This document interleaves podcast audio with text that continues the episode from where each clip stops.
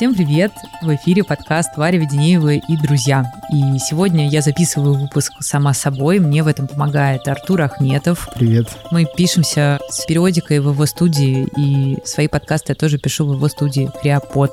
Сегодня мне очень хочется поразмышлять на тему возраста, но без привязок к цифрам, скорее зацепиться за некоторый рубеж. Я думаю, что юбилеи, они для этого и нужны, для того, чтобы сесть и как-то отрефлексировать. Просто цифра 34, либо 28, она не такая красивая, она не кратно 5. Почему-то люди любят кратность, нолику либо пятерки. И мне кажется, что как будто бы 35 это более громкая цифра, и порефлексировать об нее, либо про нее нужно более масштабно. Я не праздную свой день рождения в этом году, у меня нет такого настроения. Честно говоря, в этот день я выбрала общение с предпринимателями. Я буду выступать на конференции для предпринимателей ТОК, а вечером буду читать диктант для предпринимателей, куда меня позвал Дима Гриц. Мне это очень нравится. В этом году, в этом своем состоянии вижу какое-то очень лаконичное продолжение желанию быть с другими людьми и желанию быть им полезной. Есть шанс, что празднование сложится стихийно. Тебе придется скрывать весь день, что у тебя день рождения. Как Иначе бы. вся конференция превратится в празднование дня рождения Вари. Я думаю, что это нет, твой нет, коварный нет. план по-настоящему. Нет, нет. Не особо люблю внимание. Что я хочу сказать? Во-первых, я хочу начать с того, чтобы напомнить свою теорию о возрасте. Мы часто цепляемся за какие-то цифры, думая, что это много или мало. То есть наш мозг сразу хочет это с чем-то сравнить. И желательно сравнить с результатами каких-нибудь людей, которые к этому возрасту уже получили Оскар, либо 10 Оскаров и так далее. Но я считаю по-другому. Я вот считаю, что в лучшем случае мы начинаем жить лет в 20. Я бы сказала, что, наверное, тогда, когда мы начинаем жить отдельно и получать собственные деньги. Потому что тогда мы можем хотя бы начать самостоятельно управлять своей жизнью, совершать свой выбор. То есть, когда мы живем с родителями, либо распоряжаемся чужими ресурсами, чужими деньгами, мы просто не чувствуем. То есть, мы все-таки используем ресурс другого человека. Поэтому я вот в 18 начала как жить отдельно, и для меня это является отправной точкой. Я считаю, что мне как бы не 35 лет, а ну не знаю, сколько там. Сколько тебе? 35 минус 18 — это сколько? 17. я считаю, что я только 17 лет живу сознательной жизнью. Более того, если быть совсем честной, все, что было до 25, ну, как бы я была уже совершеннолетней, но я не могу сказать, что мой уровень мышления и принятия решений, я не могу назвать его зрелым точно. Скорее он был, он созревал, это очень важно. То есть где-то это слишком экспрессивно, где-то это слишком максималистично. То есть было очень много разных экспериментов. Может быть, чуть ближе к 25 решения стали чуть более зрелыми. И то, я бы сказала, что зрелыми ну, мне просто не хватит самоуверенности назвать себя зрелым человеком сейчас, потому что я совершаю много глупостей, по своему собственному мнению. Но, тем не менее, еще какой-то рубеж я бы поставила себе в 30. Я бы сказала так, в 30 я начала нормально зарабатывать, и я перестала выживать в каких-то вопросах безопасности, в каких-то вопросах обид, то есть это какие-то были где-то, может быть, чрезмерные психологические установки. Это так или иначе, до 30, с 25 до 30 у меня все равно была какая-то ментальная несвобода. И вот, наверное, только ближе к 30 я чувствую, что я чуть более зрелая и чуть более свободная. То есть я могу на жизнь и на мир смотреть уже глазами как мне кажется, более адекватного человека. И получается, что живу я всего-навсего в таком состоянии. Живу, оцениваю мир, принимаю решения последние пять лет, три из которых, ну, мягко говоря, максимально странные. Почему я это говорю? Вот. Да, почему я это говорю? Слушаю и думаю, к чему ты ведешь? К чему? К тому, что цепляться чисто за цифры, мне кажется, но оно ни к чему не ведет. Очень прикольно рассматривать себя как более сложную систему, не сравнивать себя с другими 30-летними и 40-летними, у кого сколько детей, у кого сколько машин. А очень классно действительно смотреть на самого себя.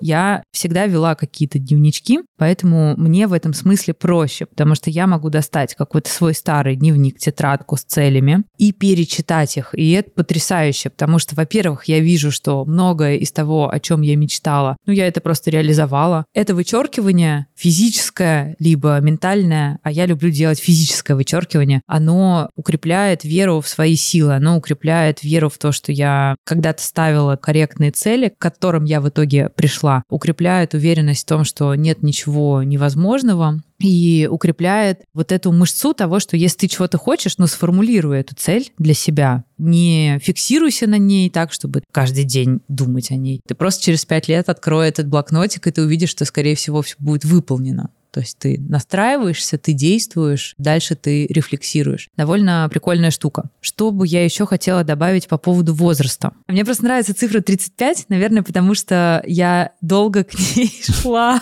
Ты шла к ней 35 лет целых, да. Да, мне всегда казалось, что это довольно прикольная точка. Может быть, я себя так настроила, что для меня 35 будет какой-то прикольной отправной точкой, новой. И поэтому я нахожусь в таком достаточно приподнятом настроении, никогда, ни за что я бы не хотела вернуться ни в один из своих возрастов. Я абсолютно не понимаю и не разделяю печалей и печальных рефлексий на тему возраста и какого-то изменения во внешности либо в теле. До беременности я бы сказала, что мне мое тело нравится намного больше, чем в 25 лет, либо в 18, либо в 15 и так далее, в любом другом возрасте, потому что я наконец-то уделяю внимание своему телу полностью, я слышу его потребности, потребности, я слышу свои внутренние потребности своего внутреннего мира, своей души. И это очень прикольно. Я реализуюсь. И мне кажется, ни в одном другом, я не хочу сказать возрасте, ну, в моем случае в возрасте, но в чьем-то чужом случае состоянии меньшей зрелости ты не можешь так жить. это будет просто не прикольно. Я бы хотела, возможно, быть в каком-то возрасте со своими текущими мозгами, но это невозможно. Поэтому не вижу смысла в том, чтобы этого самой себе желать. Такая вот растянутая мысль про 35. Думаю, что каждый следующий год будет дарить сознанию, которое уже где-то окрепло, другую интенсивность познания мира и познания бытия. Я люблю шутить, что я припозднилась немножко с беременностью и замужеством, но на самом деле я очень счастлива и очень благодарна за то, что все это в моей жизни появилось тогда, когда я в состоянии это оценить. Я, честно говоря, пометуя себя это называется 25, вовремя. Вовремя, да. Я думаю, что я просто не смогла бы в должной степени проживать все эти состояния. Я думаю, что я была бы сфокусирована очень сильно на какой-то самореализации, либо еще на чем-то, чтобы меня отвлекало. А сейчас я понимаю, что какие-то вещи, они уже закрыты и реализованы, и я могу фокусироваться на качественных отношениях без перекосов. Мне очень нравится, что, ну, как бы это высокопарно не звучало, но спокойное отношение к деньгам, потому что, ну, сколько-то, сколько мне было нужно, я заработала, и, наверное, в рамках этой погони, которая у меня была в голове, желанием кому-то что-то доказывать, оно выровнялось, оно все устаканилось, и поэтому теперь я понимаю, что, блин, довольно прикольно работать так, чтобы это было в удовольствие. Скорее такая линия появляется, и мне кажется, в следующие годы я буду многие вещи пропускать через эту линию.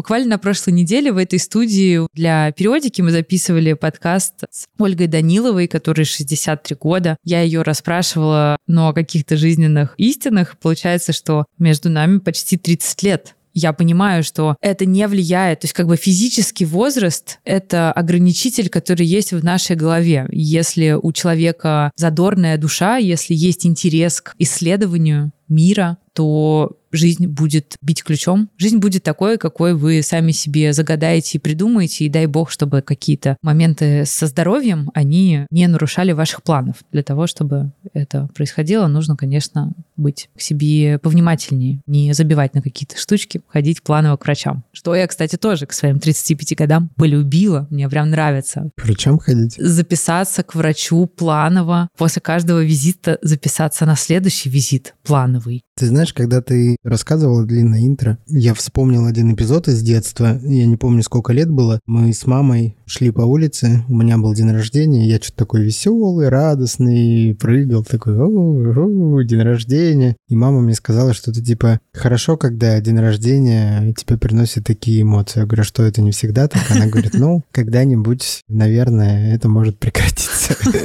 Тебя к 35 годам еще радует день рождения, так как в детстве. Но в детстве это же реально был как второй Новый год. А сейчас типа, ну окей, 35, едем дальше.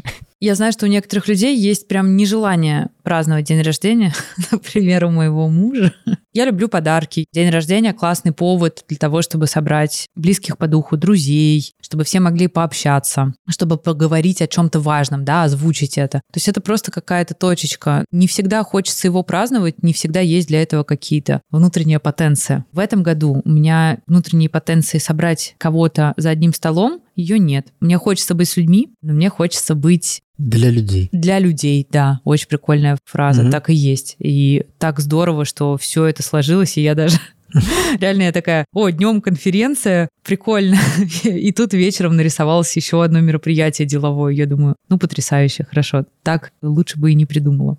Ну что, давай, наверное, к вопросам. Да, я в своем э, телеграм-канале повесила пост с вопросами, и на какие-то из них мы сейчас поотвечаем с Артуром. Вопрос, с которого, наверное, мы начнем. Варя, добрый день. Мне завтра 35. Это завтра, наверное, уже наступило, поэтому, возможно, в день записи у девушки по имени Ольга день рождения мы вас поздравляем, хоть и немножко позже.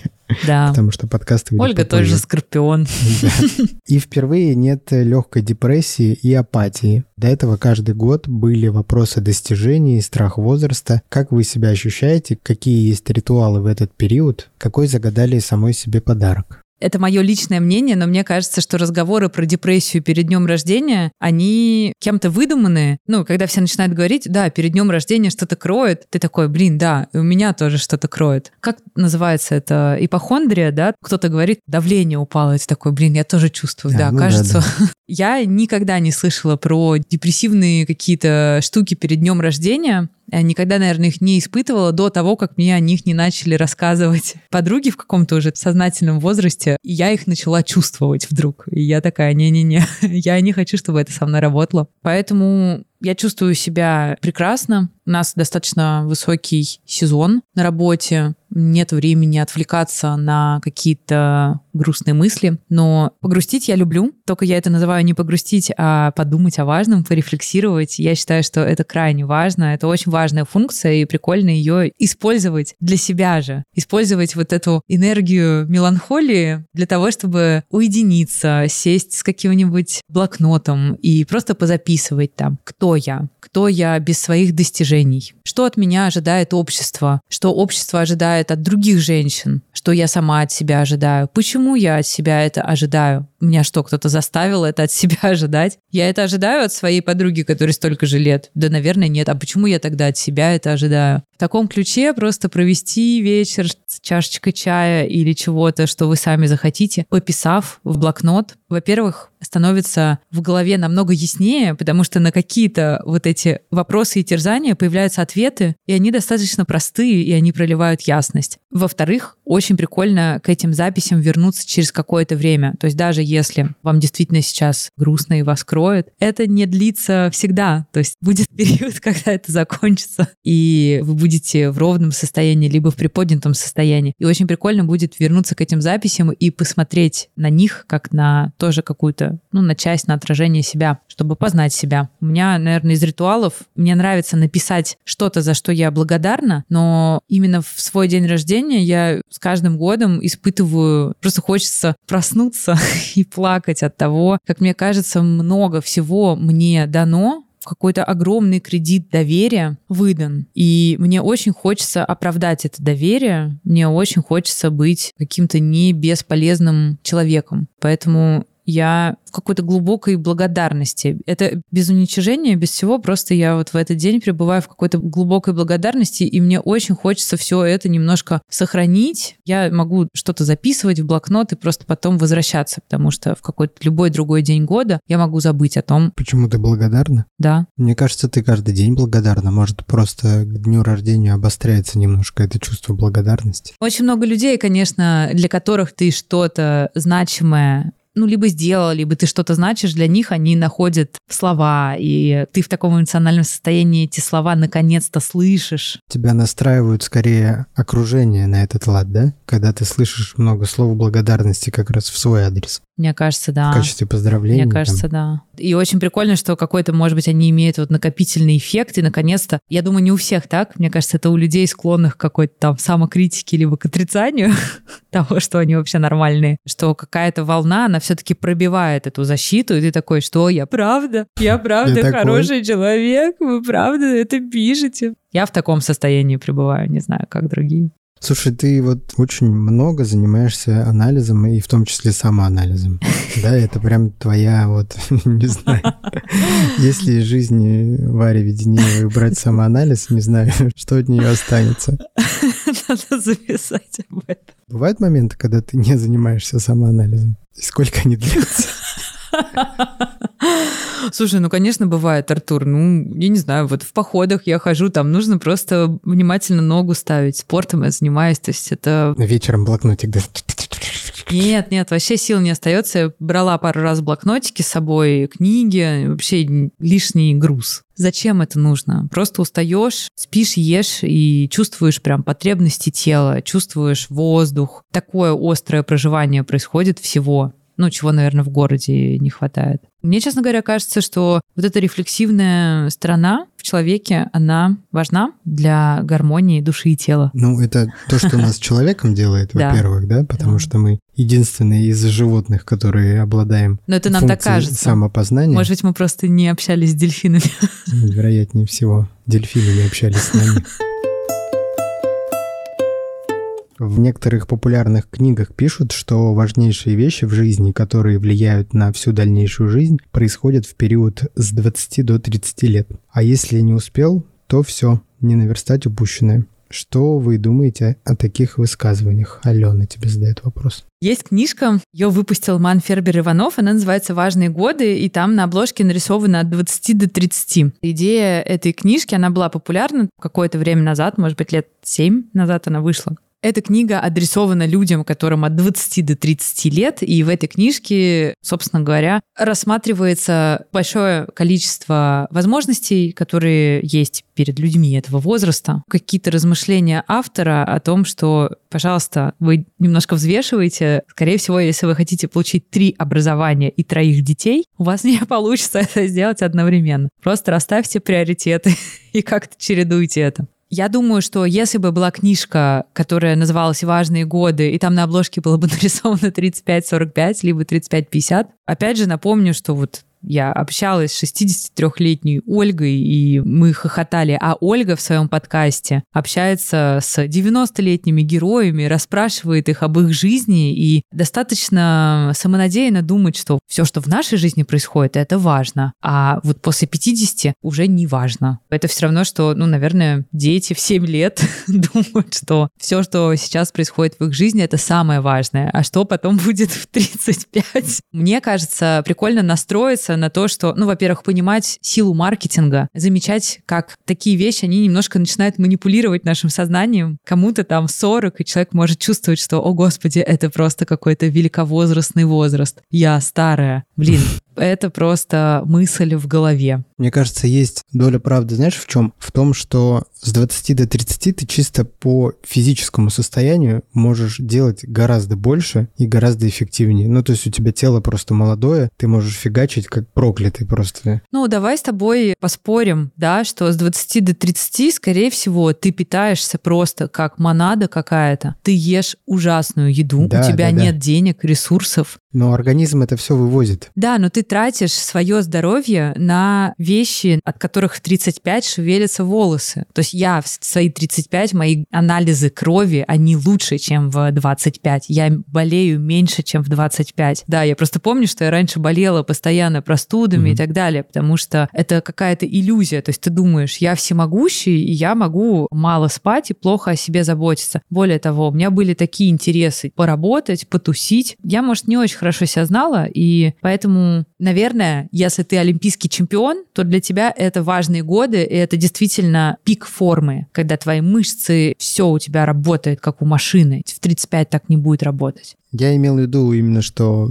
до 30 ты меньше внимания можешь уделять поддержанию своего физического состояния, потому что оно и так нормальное. Просто ты еще молодой. И, наверное, да, в 20-30 можно потом уже такой типа, о, что-то я как бы Вопрос в том, ценишь Подустал. ты это или нет. То есть это, знаешь, это тоже как какой-то ресурс, у тебя есть этот ресурс, но если ты к нему относишься без уважения, без должного, ты не сможешь кайфануть от этого. Варя, следующий вопрос тебе задает Адель. Она спрашивает, что для тебя взросление? И как в 35 помочь себе все еще искать, пробовать и не отчаиваться? Мне кажется, прикольно иметь перед глазами людей, которые вас вдохновляют, которые старше вас на 10, 15, 20, 30, 40 лет. У меня есть такие люди, это во-первых. Во-вторых, я понимаю масштаб их личности, масштаб их деятельности. То есть он просто сейчас ну, настолько не сравнится с 30-35 лет с этим рубежом, ну, это действительно, это только тот возраст, когда, мне кажется, я по себе скажу, что я только-только думаю,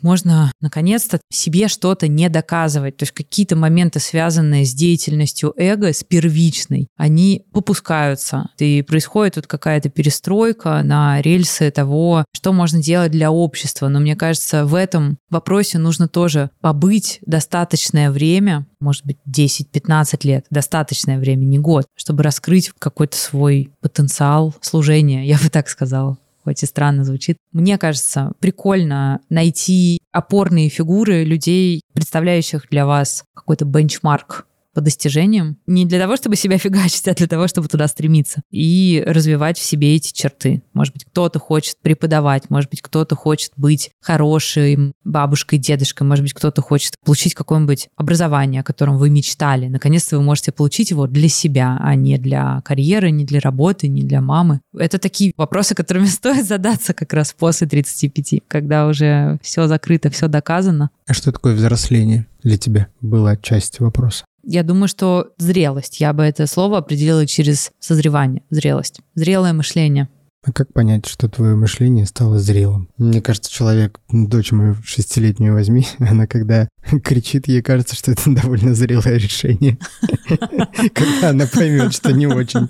Объясни, пожалуйста. Для меня зрелость — это мир и гармония внутри себя и некоторое гармоничное сосуществование с внешним миром. Не тогда, когда ты как отшельник прячешься и думаешь, все люди странненькие, я с ними общаться не буду.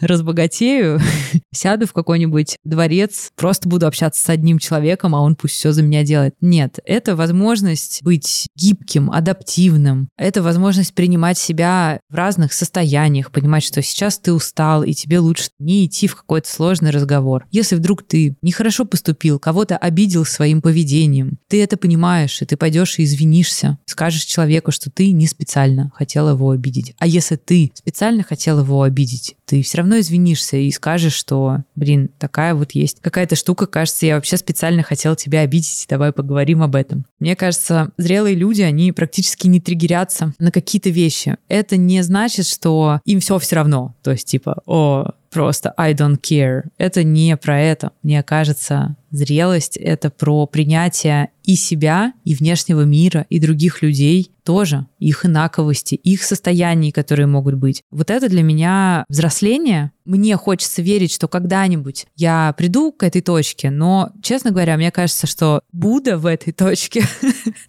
а, обычный человек, ну, так может на полшишечки приблизиться куда-то, просто чуть меньше триггериться, и это уже будет огромным достижением всей жизни. Но это не значит, что над этим не нужно работать, нужно работать постоянно над собой, над этой гармонией, над поиском этой гармонии, над изучением себя, своих реакций. Следующий вопрос от Ирины. Как вы принимаете возрастные изменения в своей внешности? Ты немножко это уже затронула. Как планируете поддерживать красивое естественное старение в будущем? По скриптам вы прекрасно выглядите. Скорее всего, вопрос про будущее. Я где-то буквально на днях писала о том, что для меня молодость и красота — это скорее про внутреннее состояние. Это активность, то есть это как бы ощущение энергии в теле, но это и вот этот живой ум, который любопытствует, которому интересно новое. Поэтому мне самой, честно говоря, никогда не были близки установки из бьюти-индустрии, такие жесткие рамки, что выгляди на 18, скинь 10 лет. Когда я читаю какие-то вот рекламные слоганы, типа минус 15 лет от этой процедуры, они просто вообще никак на меня не действуют. То есть я такая, типа, я не хочу минус 15, мне и так все нравится. Оставьте мне, пожалуйста, меня в порядке. Поэтому, возможно, я здесь не релевантная выборка, потому что я не знаю, как так получилось, просто вот это прошло мимо меня. Но кто-то действительно ну, по-другому воспринимает месседжи, диктуемые бьюти-индустрией. Я писала о том, что я в Пинтересте собираю картинки женщин, которые, на мой взгляд, принимают свой возраст. Они выглядят на свой возраст. Большая коллекция у тебя уже? Ну, она не супер большая. Мне нравится там Джейн Годдл. Это приматолог она, мне кажется, красавица. Можно кого-то найти. Что мне кажется, что красота — это здоровье. Ну, то есть это не то чтобы мое мнение. Прикольно поддерживать свой организм в наилучшем для него доступном образу жизни состоянии. Поэтому важно посещать врачей планово, важно следить. Вот маркеры красоты — это скорее там не отсутствие морщин, а гормональный анализ крови, что там все с вами в порядке, все в норме. А если что-то повышено, то вы там начинаете это корректировать спецпроцедурами и инъекциями, а с помощью образа жизни, ну и рекомендаций врача, который расшифрует ваши анализы.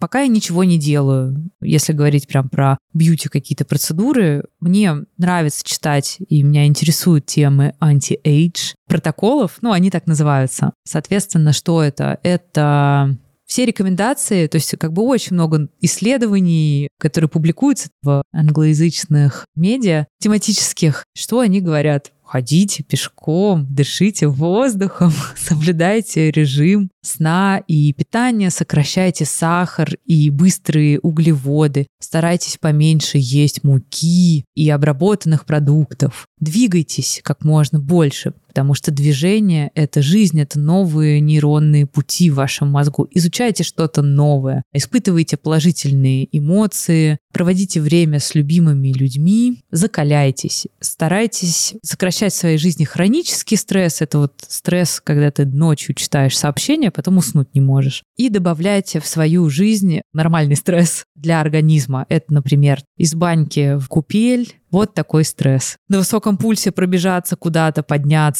потом отдыхать. Человеческий организм, он вот для этого заточен, а мы вообще его никак не нагружаем такими функциями. Поэтому в моих планах все, что я перечислила, давайте этому больше внимания, больше пространства.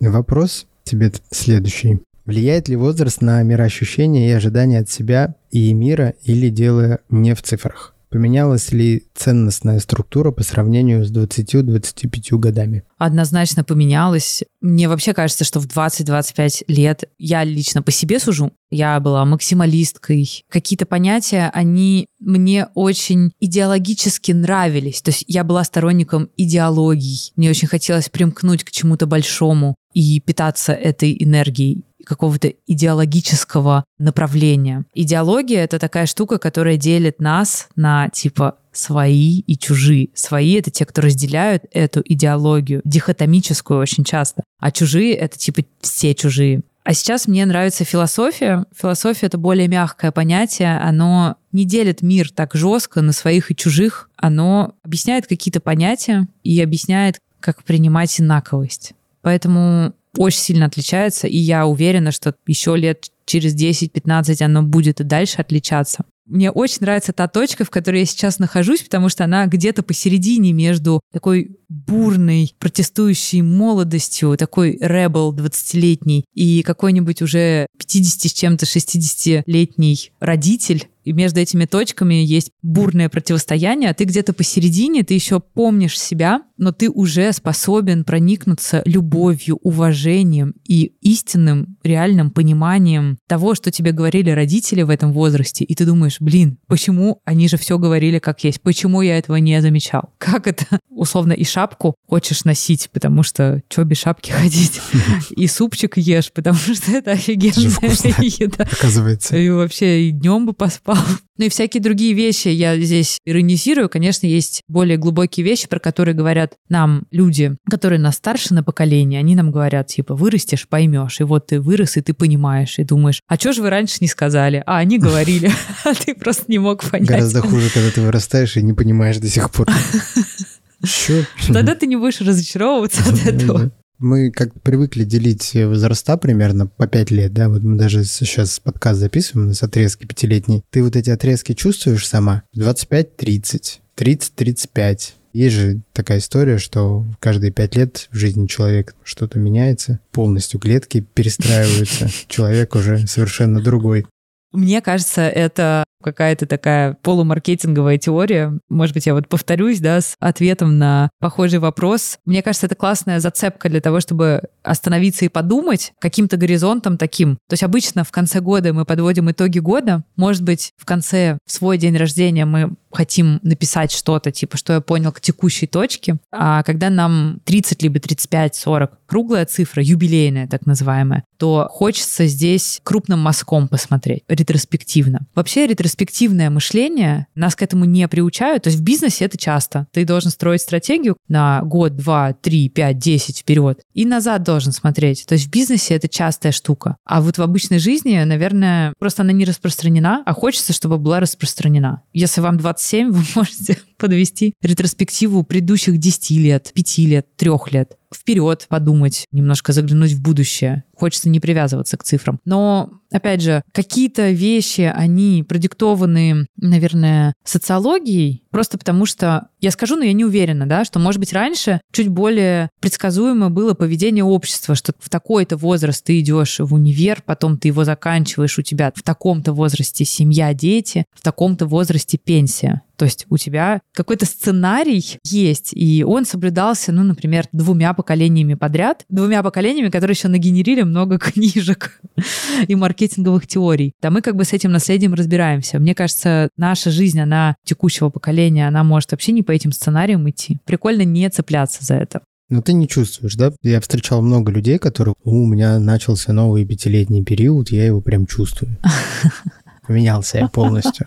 Я чувствую, что у меня что-то меняется. Я это вижу, ну, немножко по-другому. То есть ввиду, ну, во-первых, того, что я скоро стану мамой. Я замуж вышла, да, недавно, относительно год назад. То есть я только-только, ну, у меня социальная роль изменилась. Мы как раз вот с Мариной Травковой в подкасте «Периодики» этот момент обсуждаем. То есть она просто раскладывает вот эти все вехи, по которым идет человек. То есть они могут быть связаны с возрастом, могут быть нет, но вехи продиктованы переходом человека и мужчины, и женщины из одного состояния в другое. У меня и на работе там происходит тоже переход роли, смена роли. И, наверное, в каком-то философско-экзистенциальном плане тоже происходит переход этой роли. Опять же, то, что вот мы с Мариной обсуждали кризис это нормально. То есть она просто говорит, кризис это сигнал о том, что-то, что раньше работало, оно больше не работает и требует обновления. И то, что это происходит раз в какое-то время, это абсолютно нормально. И то, что это с человеком должно происходить всю жизнь, это нормально. То есть если у вас нет кризисов, вы не живете.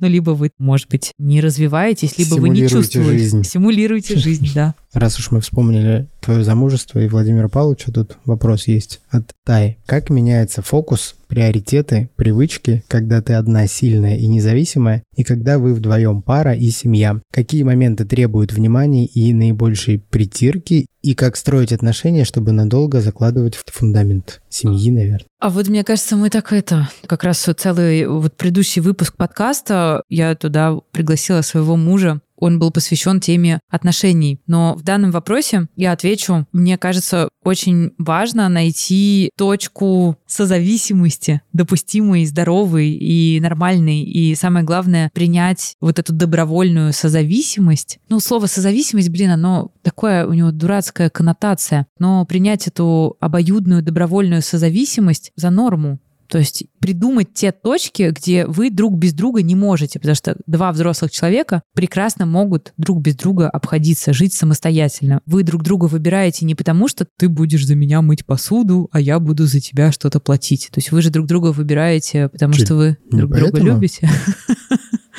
Блин.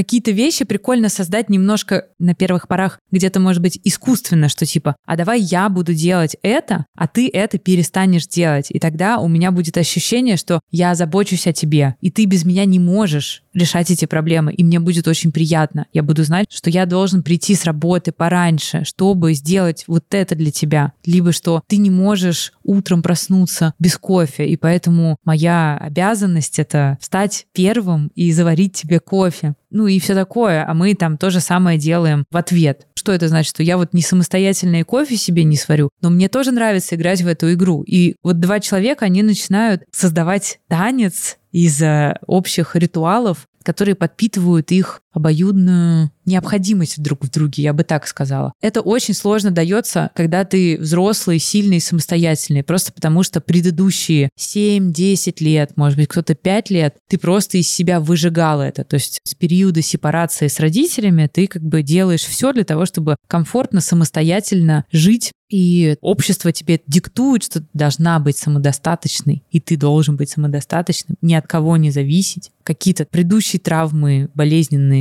отношения, они тоже накладывают здесь какие-то шрамы и рубцы, и ты думаешь, больше я никогда ни от кого не буду зависеть, я себя не дам в обиду. Мне кажется, важно здесь не закрывать свое сердце, если появляется хороший человек, идти в этот танец и танцевать его. А у тебя так было? То есть ты себя сепарировала, становилась независимой, а потом раз, замуж, и надо снова открывать дверцы. Позаботься обо мне.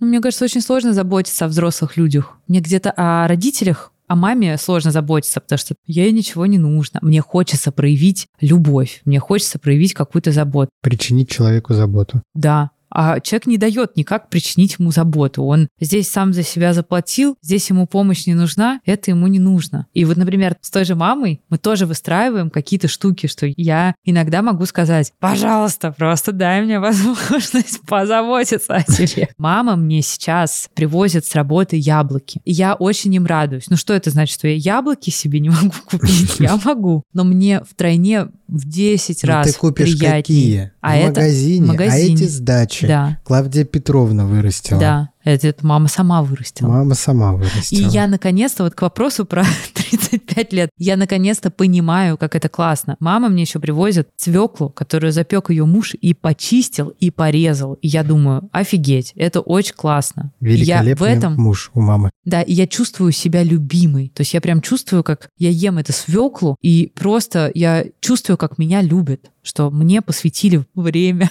потом руки отмывали от этой свеклы. И я тоже хочу в ответ делать то же самое. И это ужасно несправедливо, когда человек не дает о себе заботиться. То есть ты чувствуешь себя не при делах. Ты чувствуешь такой, блин, у него все есть. И тогда ты не понимаешь, а зачем ты ему в его жизни нужен? Хороший вопрос на подумать. Мы про родителей здесь немножко поговорили, давай продолжим, потому что есть вопрос, как проходит этап изменений в отношениях я-родители. Если вообще происходит, мы, дети, взрослеем, родители стареют, увядают, изменяются ментально. Как к этому относиться, справиться с этим периодом, что можешь ты посоветовать? Девушка с именем Илуло. Классный вопрос. Я пока не знаю на него ответа и, наверное, буду узнавать его в какое-то время. Я уже упоминала книжку Ирвина Елома. Есть потрясающая книга, которую он написал со своей женой. Мне кажется, они писали эту книгу, когда им было 92 и 93 года. Его жене поставили диагноз. Все знали, что это смертельный диагноз. И они вместе с детьми, вместе друг с другом, они готовились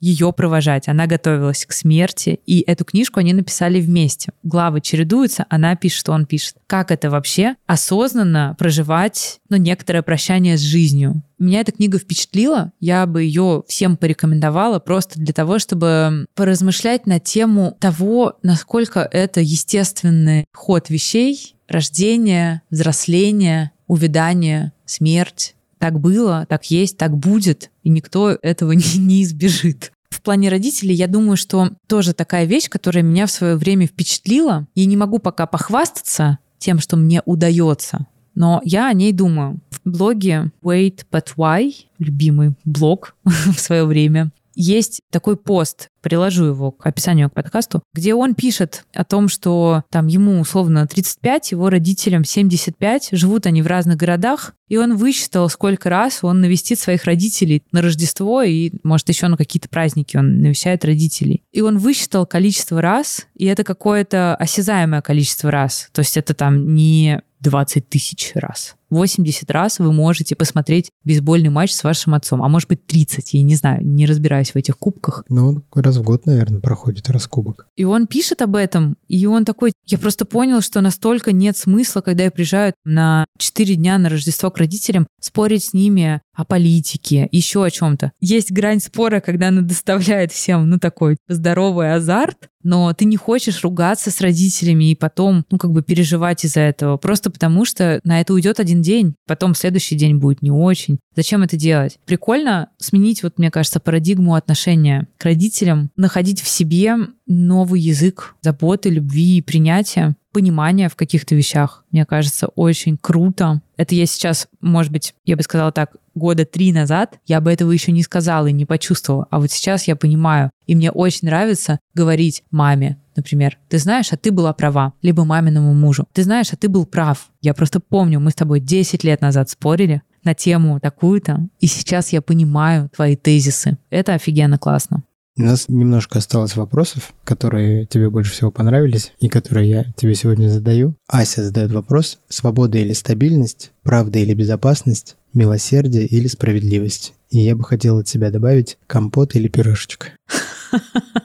Мне хочется философски ответить на этот вопрос. Я его выбрала именно для этого. Мне кажется, что подобная довольно жесткая дихотомия, она действительно свойственна максимализму 20-летних. Дело не в возрасте, именно мышлению, такому черно-белому. То, что я до этого упоминала, говоря об идеологиях, что ты думаешь, что либо свобода, а все, кто выбирают стабильность, они не такие, они не с нами, значит, они против нас. Либо стабильность, а все, кто выбирает свободу, они не такие. Мне кажется, с количеством лет, которые ты пребываешь во внешнем мире и наблюдаешь его, ты понимаешь, что в мире все есть, в мире есть свобода, стабильность, правда, безопасность, есть ложь и опасность, есть и милосердие, и справедливость, и несправедливость, и все это пребывает в некотором круге жизни. Я как-то это, честно говоря, ощутила прочувствовала, когда я оказалась первый раз на сафари ты наблюдаешь каких-то зверюшек, и все, что я знала зверей, я до этого видела в зоопарке, и они там довольно милые. А тут ты зверей видишь из кабины открытой пикапа, и все это происходит на рассвете, и ты понимаешь, что там кого-то загрызут, а кого-то уже загрызли. То есть ты вечером посмотрел на зверюшек, а, а утром едешь и видишь части каких-то зверюшек оставшиеся. То есть там лежат львы, и они едят свой завтрак. Да, эта зверюшка бегала еще недавно. Я не знаю, это справедливо, либо это несправедливо справедливо, как к этому относиться. То есть есть жизнь, есть смерть, есть какой-то круг жизни. Поэтому мне кажется, что вот это разделение, оно, во-первых, очень сильно тебя фреймит на то, чтобы видеть только одно и не замечать другого. А это лишает тебя возможности видеть всю картину, хотя бы попытаться ее увидеть, услышать все стороны, и тогда это тебя приведет к некоторой гармоничности, потому что тогда ты понимаешь, ты больше можешь приблизиться к тому, чтобы понять суть вещей, что есть добро и зло, и есть огромное количество нюансов, которые между ними расположены. И мне кажется, это понимание, оно в том числе помогает посмотреть и внутрь себя,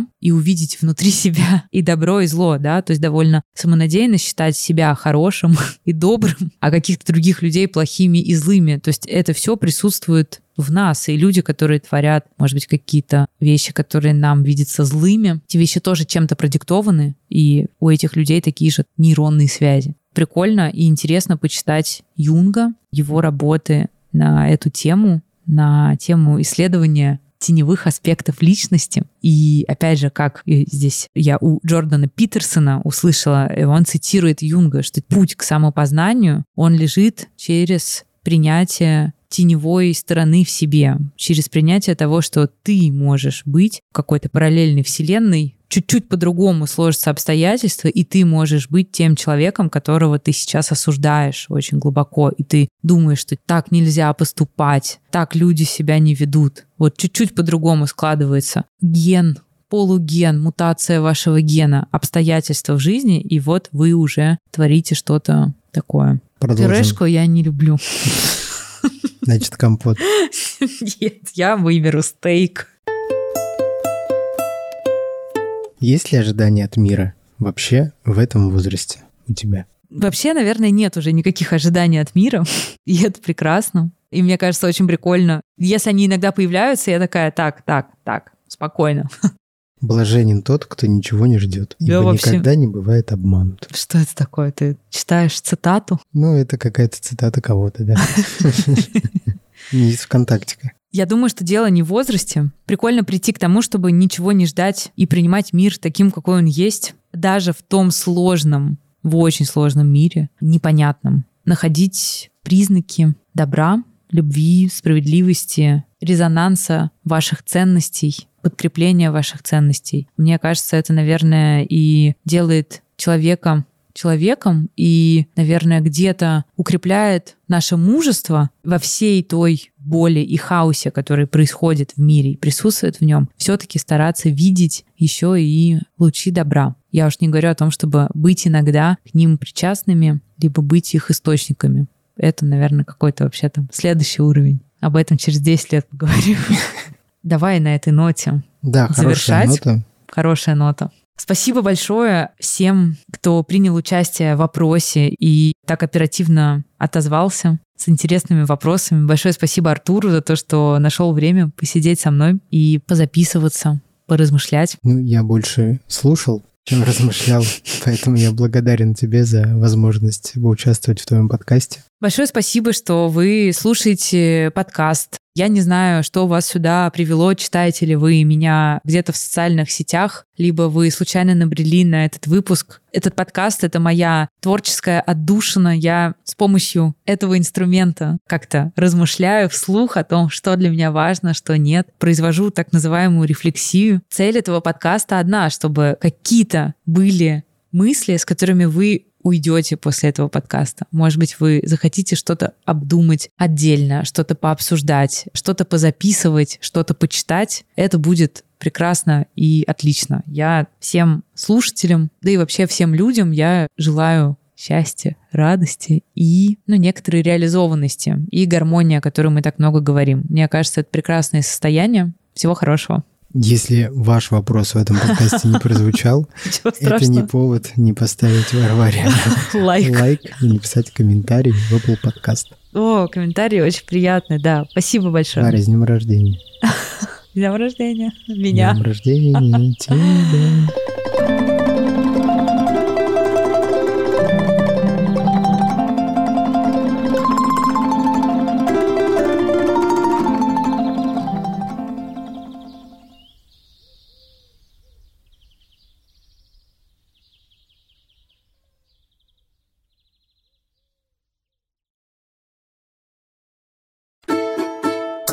Просто хочу отпраздновать день рождения в кругу миллионеров, предпринимателей. 35 себя с 30-летними лучше точно не сравнивать. Это прям погибель. Ну, не знаю. Через там Если хотите узнать, в какие поликлиники ходит Варя, пишите на наш студийный аккаунт. И что родителям иногда надо поспать, это не важно. Да, это не важно. Ты настолько структурный, что у тебя есть анализы десятилетней давности. Я ее сканирую, кладу в Dropbox. Если к тебе Владимир Павлович подойдет и скажет, ты такая зрелая, я даже не знаю, что там дальше будет. Это не для подкаста. Ты же моя зрелая. Сейчас подождите, мы запустим нашу машину времени, слетаем в будущее и вернемся с ответом. Все, мы вернулись. Геном перестроился. Да. Просто был Артуром, стал. Андреем. А ты сейчас, Артур, кто? Да. Готов к перестройке к следующей? Я уже перестраиваюсь, да, мне год остался. Мне год остался, я перестроюсь.